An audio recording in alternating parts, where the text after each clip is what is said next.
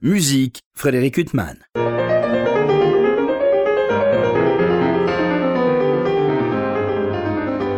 Bonjour, Frédéric Huttman au micro. J'ai le plaisir de vous retrouver pour un nouvel entretien. Aujourd'hui, j'ai l'immense plaisir de recevoir David Selig. David, bonjour. Bonjour.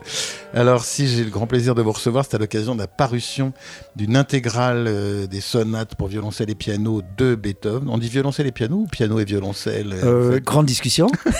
Beethoven les appelait pour piano et violoncelle, mais a évolué pendant.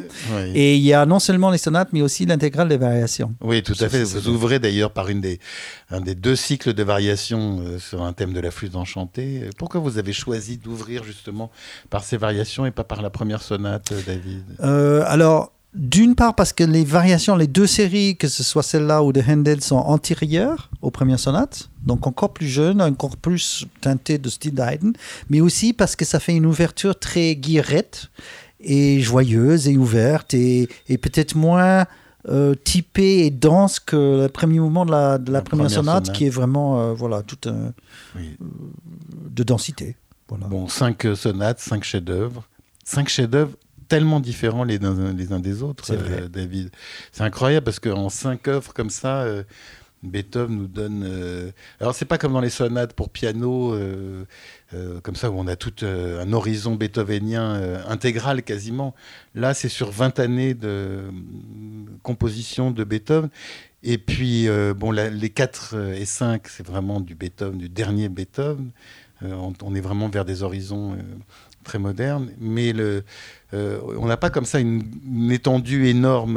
Enfin, il y a une grande différence entre la première, la deuxième, et puis euh, la troisième et les quatre et cinq. Mais euh, c'est comme ça en cinq sonates quand même. euh, oui, c'est très dense. Et euh, c'est vrai qu'il n'y a pas toute euh, la gamme. qu'il n'y a pas toute cette gamme qu'il qui y a pour les sonates de piano, c'est normal puisqu'il y en a 32. Mais néanmoins, nous, on trouve que ces cinq sonates représentent trois étapes fortes est très typé dans la vie créative de Beethoven. Euh, le début, le premier style, quand vraiment il s'affranchit de, ses prédécesseurs et, s'établit. Puis la, grande période du milieu qui peut être très lyrique comme l'est cette sonate, ou alors très rythmique comme la cinquième symphonie, mais qui est une période centrale où il, se sait maître de ses créations et où il crée des grandes fresques très équilibré. Et puis la dernière péri période qui est très moderne, expérimentale. Et donc ces trois étapes majeures sont représentées. En fait, l'ensemble de ces sonates permet d'une manière sans doute euh, plus claire et lisible pour un public, par exemple, de parcourir la vie de Beethoven que, mmh. par exemple, les sonates pour violon, euh, qu'on ne donnerait pas en, en, un concert de toute façon. Mais voilà. Oui, et puis c'est vrai que la, la, Kreutzer, elle est quand même antérieure à cette dernière période, euh, et même enfin, la dixième, c'est pas, on n'est pas vers les derniers horizons. Non, alors la dixième, elle démarre ouais. la dernière période, mais c'est encore, euh, euh, voilà, c'est un peu intermédiaire avant cette dernière période. Alors que les deux dernières pour violoncelle sont, comme, comme vous l'avez justement dit, très modernes et novatrices. Vous les interprétez avec un complice, alors presque de toujours, puisque vous êtes connu en 86, c'est Gary Hoffman, un violoncelliste merveilleux. Vous êtes connu, vous me l'avez rappelé hors micro, David, lors du concours Rostropovitch qu'il a remporté en 86. Absolument, c'est un magnifique souvenir. Euh, Gary connaissait déjà Christian Evaldi, qui n'était pas disponible et ne souhaitait pas accompagner euh, voilà, ces, concours-là. Et moi, j'ai accepté ça avec euh, délectation. Christian m'avait dit à l'époque qu'il ne savait pas vraiment pourquoi Gary venait faire des concours, puisqu'il avait déjà une très belle carrière euh, partout, mais spécialement aux États-Unis. Et je pense que Gary, pour Gary, c'était l'occasion aussi de venir se, se, présenter et se créer euh, un parcours en Europe un peu plus étoffé, ce qui s'est fait. Et toute l'expérience de ce concours, puis les quelques mois après, ont été très fortes, a été très forte pour nous deux, je pense. Euh, la rencontre musicale et amicale a été euh, très, très pleine euh, tout de suite. Oui, mais vous, David, euh, j'ai eu l'occasion souvent de, de, vous rencontrer et de parler de votre travail au premier plan de votre travail avec la voix. Enfin, vous êtes quand même euh, au premier plan connu pour euh, votre énorme travail avec des chanteurs, euh, David. Et Alors, on se retrouve avec un violoncelliste. Ça, ça c'est fait au début, quand j'ai commencé à jouer des concerts. C'est vrai que ça a commencé plutôt du côté chant, mais j'étais toujours passionné de musique de chambre avec instruments. Et je dois dire que même si ça n'a pas perdurer de la même façon, ce qui est une façon, il faut dire, assez exceptionnelle dans notre vie moderne où tout va vite. Et donc, d'avoir un partenariat avec quelqu'un qui dure 35 ans, ce n'est pas très, très courant. C'est un grand bonheur, un privilège.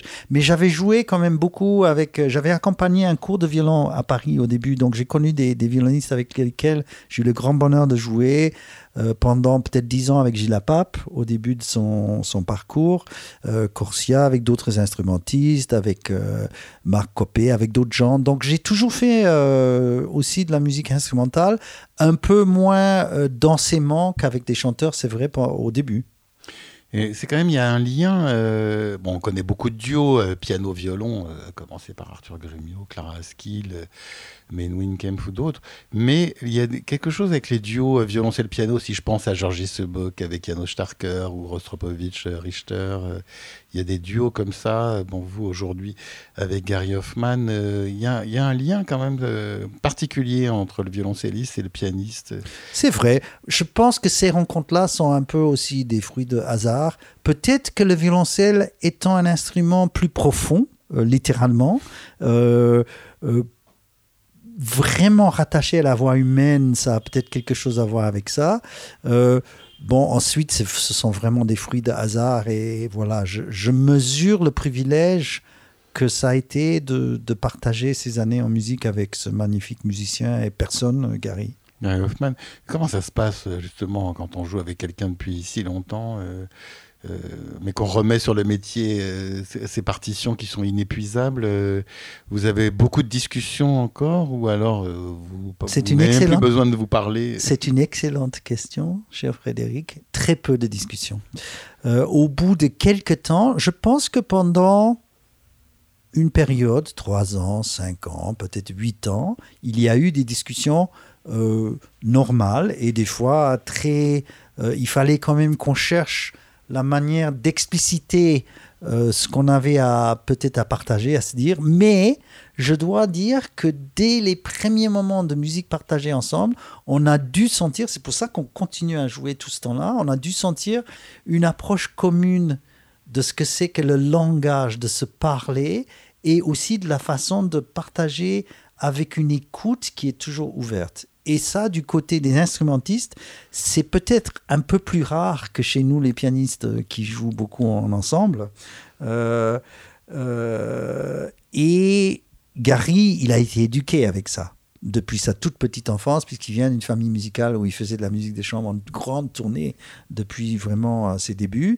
Et puis, par goût, par, par, par son regard sur la musique, qui est vraiment un dialogue permanent, donc, euh, c'est ça qui, je pense, nous a, nous a réunis. Alors maintenant, pour, pour finir sur la question, revenir à la question, euh, il y a très très peu de discussions. On peut faire euh, une répétition, entre guillemets, qui fait lecture du programme. il a toujours la plaisanterie que c'est moi qui dis deux choses par, par œuvre, globalement, et puis on passe à la suivante. Et c'est tout. Mais parce qu'il y a une confiance mutuelle dans l'écoute et dans la disponibilité de l'autre, non seulement à la répétition, mais aussi tout ce qui va changer au moment du concert. Et on sait qu'on est, on est sur, une, sur un discours bien partagé euh, dont on n'a pas tellement besoin de discuter. Avant Beethoven, il n'y a pas eu de cycle comme ça de Non, non, Beethoven, c'est les premières vraies sonates de duo. Alors, il y a des compositeurs qui ont beaucoup écrit pour violoncelle, Boccherini, euh, Locatelli, des grandes œuvres, plutôt de solo Locatelli, mais Boccherini, des sonates avec basse continue. Euh, Mozart n'a rien écrit pour violoncelle solo. Haydn deux concertos. Oui. mais pas pour. Euh, mais pas, du tout pour ensemble. Alors il a écrit, il a commencé à libérer un tout petit peu la voix de violoncelle dans les trios, mais c'est encore très teinté de l'époque d'avant. C'est aussi le développement de l'instrument en lui-même avec euh, plus d'ampleur de son et aussi du piano qui devient euh, un instrument plus solide. Alors Mozart a écrit beaucoup de sonates pour violon, mais je crois que le violoncelle dans son esprit était avant tout l'instrument de basse. Alors, bien sûr, on le rappelle, il y a cinq sonates. La plus connue, la plus jouée, indépendamment des autres, c'est la troisième, David Selig. C'est peut-être celle qui a la forme la plus euh, pas classique, mais la forme apparemment euh, construite euh, avec le plus d'évidence. Oui, équilibrée sur un modèle classique, absolument. Avec, pardon, excusez-moi de vous interrompre, avec un, quand même un mouvement lent qui est un peu frustrant parce qu'il est tellement beau et tellement court. Alors, en fait, c'est un équilibre particulier qu'il a un peu retrouvé, par exemple, dans le quatrième concerto. Le mouvement lent est plutôt court, où il y a certains, certaines autres œuvres instrumentales la même époque où euh, il n'y a pas de vrai mouvement lent, euh, mais le premier mouvement a ce rôle de grand lyrisme, de grand chant permanent. Il y a très peu de, virtuosité apparente, de, motricité dans ce premier mouvement. Après, il y a le scherzo qui est une sorte de, de mouvement perpétuel sur euh, l'énergie rythmique bien connue de cette époque de Beethoven. Et puis, il y a cette magnifique petite introduction et un mouvement final qui est un peu pour moi proche de, du concerto pour violon euh, et certains moments euh, joyeux dans les, dans les symphonies, la sixième ou même la septième, voilà, et qui est dans le même ton que cette sonate euh, troisième de la majeure. lumineuse, solaire un peu. Et c'est vrai que ça fait un équilibre, une sorte de perfection d'équilibre et de, de langage, d'accomplissement déjà cette troisième. Je vous ai entendu en concert jouer quelques sonates de Beethoven, euh, David. Euh, vous les jouez toutes ou euh, pour vous aussi Ah, les sonates pour piano solo Oui, les sonates pour ah, piano solo. Alors, comme certains autres pianistes, la rame clavier, ça va rester dans le placard. J'avais commencé à travailler pendant mes études le premier mouvement, mais voilà, c'est un peu trop sportif maintenant. J'ai joué, disons, une bonne moitié, je pense, des sonates pour piano. c'est la vie qui a fait que bah, vous avez eu tellement d'activités par ailleurs, voilà, euh, en duo, en musique de chant. enfin, j'ai tout joué pour moi, oui. bien sûr, y compris à ma clavier. Et alors, quand euh, là, vous allez jouer euh, donc cette, euh, ces cinq sonates et les trois cycles de variations à Gavo le 8 octobre prochain, en deux concerts qui suivent, le dimanche 8 octobre, David, quand vous, vous remettez sur le métier ces partitions avec Gary Hoffman, comment ça se passe? Chacun travaille de son côté ou vous vous remettez ensemble directement Ah non, non, il, il, y a une part de travail de préparation individuelle, parce que malgré tout, ce sont des œuvres je dirais pianistiquement, instrumentalement, pour nous deux, aussi exigeante que n'importe quelle œuvre. Euh, des sonates pour piano solo, il y a les mêmes, pas dans la durée exactement pareil, puisque le, discours, la, motricité, la, la, rapidité ou les choses qui peuvent poser question sont partagées entre deux. Mais quand même, il y a c'est très exigeant. Donc, euh, non, non, je, suis en plein travail de préparation de ça pianistiquement de mon côté. Oui, oui j'entends bien, mais, mais vous, quand vous vous remettez à les jouer. Alors, euh, on va se voir, euh, on va parcourir l'ensemble sans doute une fois, mais c'est tout. Et après, en avant. Alors, ça paraît simpliste. Chacun, pendant la période de préparation individuelle, chacun fait évoluer euh, tout naturellement certains aspects de notre regard, plutôt dans le détail que dans la conception générale. Et puis on se retrouve et c'est la confiance et la disponibilité du moment qui fait que ces choses-là sont intégrées sans qu'on ait besoin d'en parler. Alors on va se dire, cette mesure-là, est-ce que je peux avoir un poil plus de temps? Et ça va se cantonner à deux, trois exemples peut-être en tout pour euh, ces huit œuvres, peut-être qu'il y aura cinq choses à discuter. Alors tout est merveilleux dans cette musique, euh, presque deux heures et demie de musique, il n'y a pas une note qui soit pas sublime. Mais pour moi, il y a quand même des sommets parmi le sublime, notamment l'introduction de la deuxième sonate, comme ça, qui, qui est poignante. Enfin, c'est une musique euh, tellement saisissante. C'est juste, c'est juste. Ça, c'est déjà aussi, je pense, une étape d'exploration et de modernité quelque part. C'est, très original dans la façon d'écrire, dans le dialogue entre les deux instruments, qui a une, une grande indépendance. Et aussi, là où c'est vraiment euh, extrême dans l'exploration de la nouveauté, c'est la fin de cette introduction, où il y a des grands silences. Et qui, à mon avis, n'ont pas existé dans le langage musical jusqu'à ce moment-là. Et ensuite, ce sera exploré aussi par Beethoven, mais beaucoup plus tard, et aussi par Schumann, par exemple, dans, le, dans Les Amours du Poète, il y a un, un lied, euh, Ich hab im Traum geweinet, qui est aussi une musique qui presque traite le silence comme ça. Et Schumann a des moments comme ça, mais à la fin de cette introduction de Beethoven, il y a des très longs silences. Euh, et c'est un, un dramatisme dans la pathétique qui est forcément très très poignant. Vous pouvez pas vous empêcher de revenir vers la voix, euh, David, parce que c'est quand même toute votre vie aussi. C'est bien. Euh, le piano, euh, la musique de chambre, et puis la, la, voix, tout votre travail avec la voix. Justement, quand vous travaillez avec un chanteur, il y a le problème purement instrumental, vocal, et puis il y a le poème.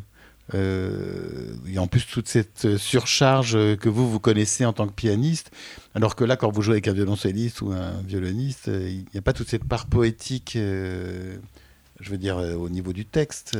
C'est vrai. Alors, en l'occurrence, oui. quand on joue notamment les variations, il se trouve que euh, deux des séries de variations de Beethoven sur la flûte enchantée. sont sur les textes de la flûte enchantée. Et donc, il y a quand même un texte sous-jacent.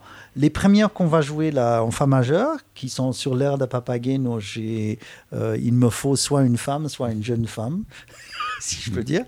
Et puis l'autre, qui est le magnifique duo entre Pamina et, et Papageno.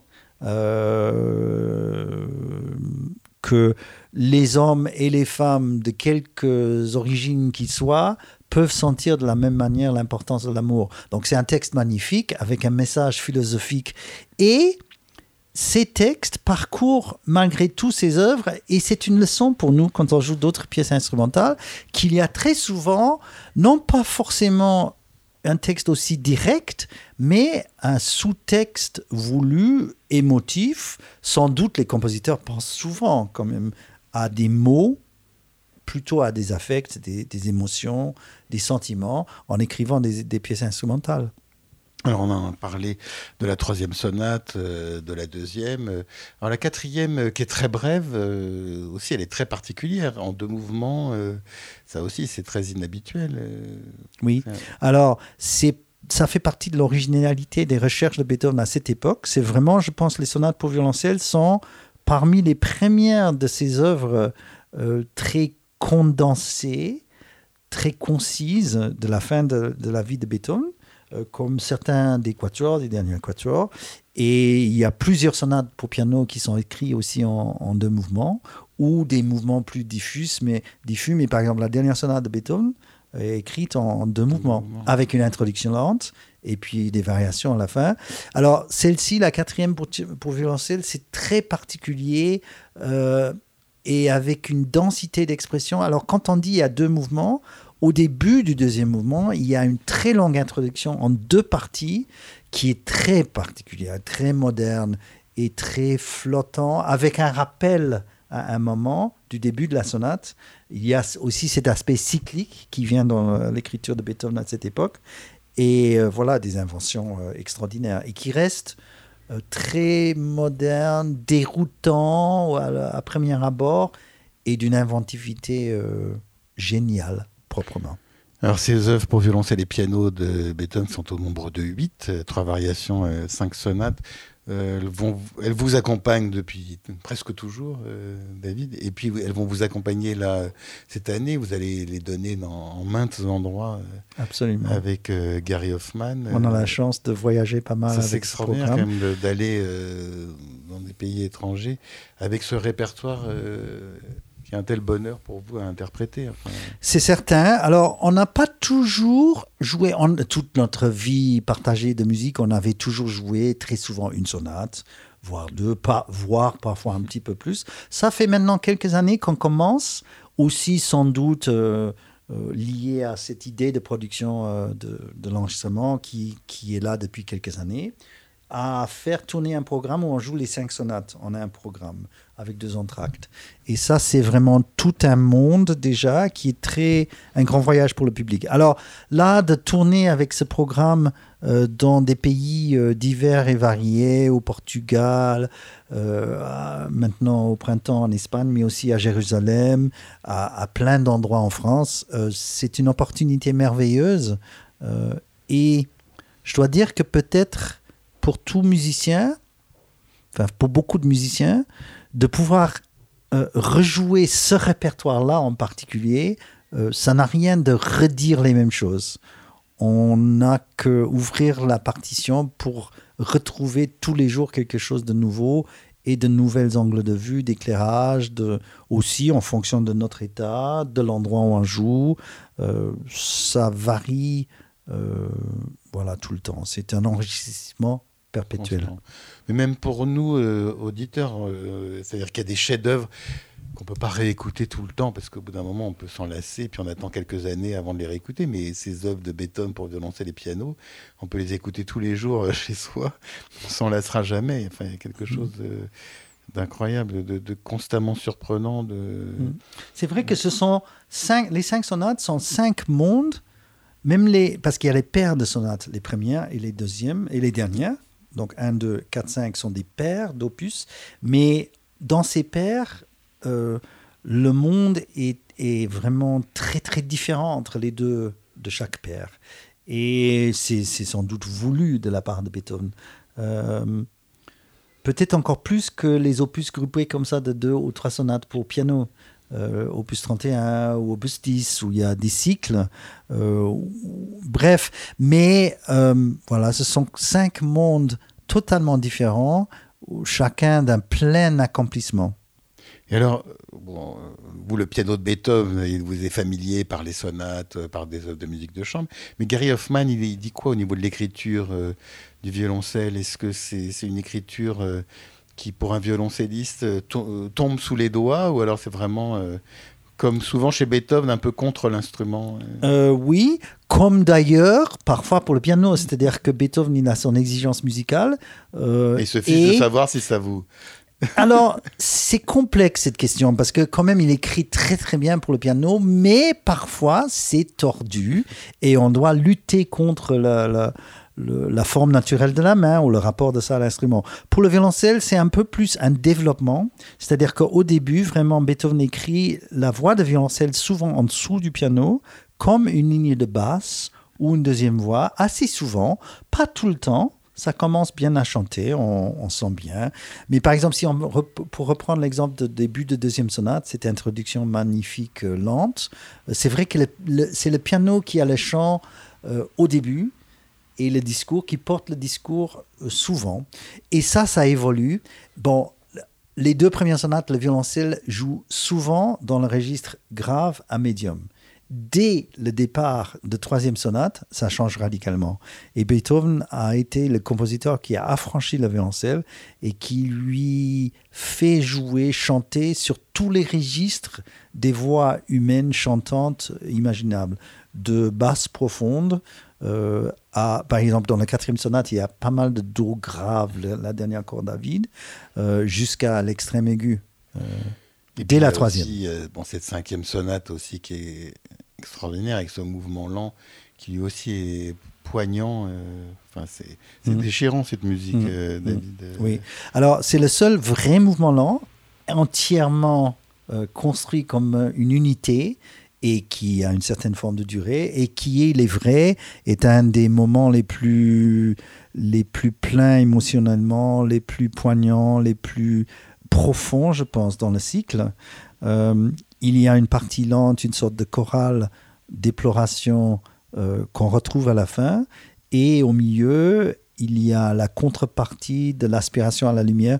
Je pense que ce discours fait partie de l'aspiration de Beethoven spirituelle à cette époque de sa vie, et notamment sa passion pour les, les croyances orientales, le bouddhisme, et la recherche de quelque chose qui est une ascèse, qui est une inspiration à une spiritualité qui n'est pas euh, euh, traditionnellement chrétienne, mais une inspiration au plus haut. Et on sent ça dans cette musique très fort. On peut penser d'ailleurs peut-être, peut-être que je m'égare à cette fameuse sonate à meur clavier que vous ne jouez pas, mais au mouvement lent de la meur clavier, enfin qui est, qui est, trois fois plus long, mais mais il y a la même densité émotionnelle. Oui, oui, Dans tout ce mouvement lent. Et, et, quand vous jouez, vous travaillez tout seul cette musique sans le violoncelle, euh, qu'est-ce que vous ressentez euh, Comment ça, qu'est-ce que ça donne cette musique quand on joue tout seul euh? Alors, tout seul, l'effet émotionnel est forcément moindre quelque part. Il y a aussi, puisque cette musique-là, n'est pas spécialement exigeante instrumentalement.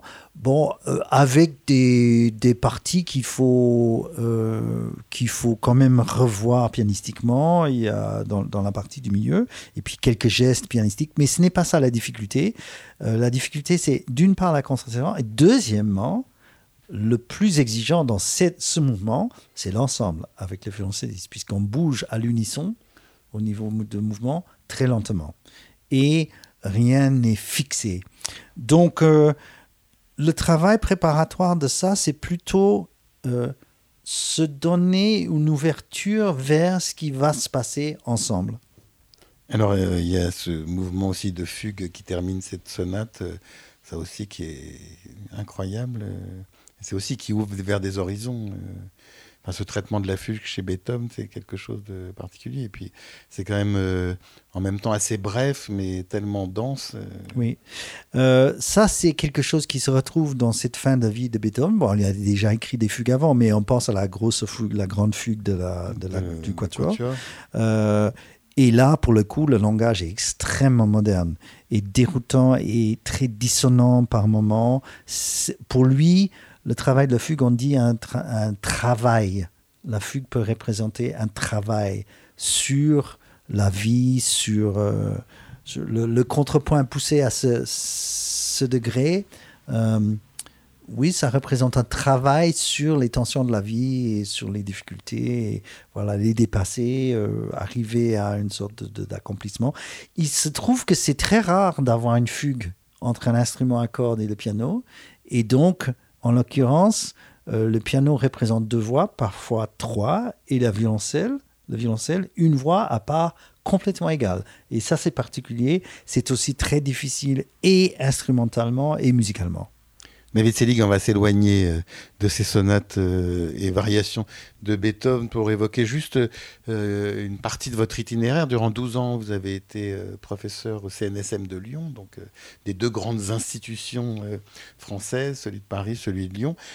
professeur, alors rappelez-moi le titre exactement. Professeur de la classe d'accompagnement. Oui, donc c'est pas seulement voix et piano, c'est aussi travailler avec d'autres instruments. Absolument. Alors, il y a une tradition de ces classes d'accompagnement en France qui remonte euh, probablement à Nadia Boulanger, sinon même plutôt sur l'idée de l'accompagnement de la musique baroque. Mais en tout cas, euh, Nadia avait une, forme particulière de regard sur cet art de piano d'ensemble. Et puis, sur une certaine forme de, de, lecture, de, c'est-à-dire de pouvoir déchiffrer des partitions, de pouvoir transposer, de pouvoir réduire une partition d'orchestre euh, sur le piano.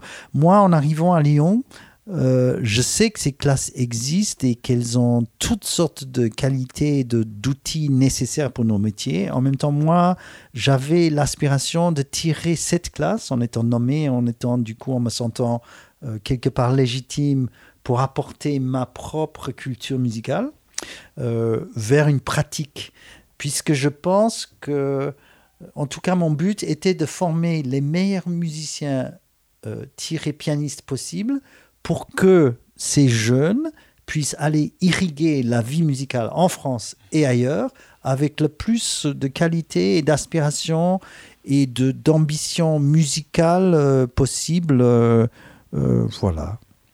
Et eh ben euh, voilà, en tout cas, qui était un résultat à la hauteur de vos espérances, euh, David, puisque en plus il y a eu tellement d'élèves qui sont passés euh, entre vos conseils, vos mains, je sais pas comment. Ça a été un grand bonheur, un privilège de, de passer ces 12 années à Lyon.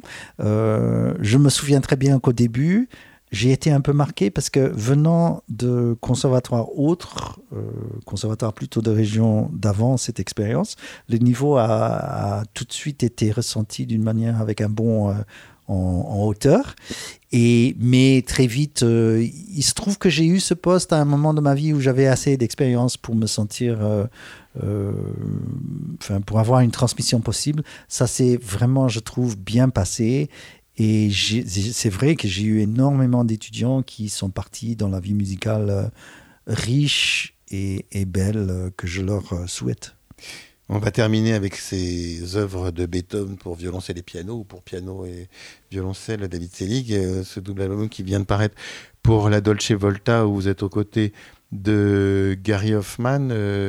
Il y, a d'autres musiciens avec lesquels vous êtes retrouvés comme ça, avec autant d'affinité euh, parce que Gary Hoffman, voilà, depuis 86, c'est votre compagnon de je, ne peux, je ne peux pas dire que j'ai eu des partenaires de tout à fait cette durée de vie, si je peux dire. Mais euh, au tout début de, de mon activité, j'ai beaucoup joué avec un baryton qui s'appelait Udo Heinemann et on avait fait des concerts pendant 20 ans, grand interprète du répertoire de lead et de mélodie. J'ai eu aussi un partenariat soutenu avec François Leroux, mais un peu moins, parce que François, il a beaucoup travaillé avec Jeff et d'autres collègues merveilleux. Euh, et puis par la suite, dans la suite de Udo, j'ai eu la chance de rencontrer une grande chanteuse néerlandaise, Yat van Ness, avec laquelle aussi on a fait des concerts importants dans, les, dans des grandes salles. Elle a laissé des enregistrements malériens euh, mémorables. Oui, formidable. Une grande artiste. Euh, et donc, il y a eu deux, trois personnes dans ma vie musicale, de, de, vrais partenaires dans la durée. voilà. Et puis beaucoup d'autres gens. Mais c'est vrai que euh, je dirais pour résumer qu'avec Udo, on a eu cette complicité et euh, un peu le même type de rapport. Et puis avec Gary, ça s'est construit euh, voilà, tout naturellement. Ça s'est construit naturellement et ça continue de se construire. Je rappelle cette intégrale des sonates et variations de Beethoven pour violoncelle et, piano. Vous êtes aux côtés de Gary Hoffman. Ce concert, double concert, le 8 octobre prochain à la salle Gaveau. David Selig, il me reste à vous remercier infiniment d'avoir été mon invité. C'est moi qui vous remercie, Frédéric. Merci.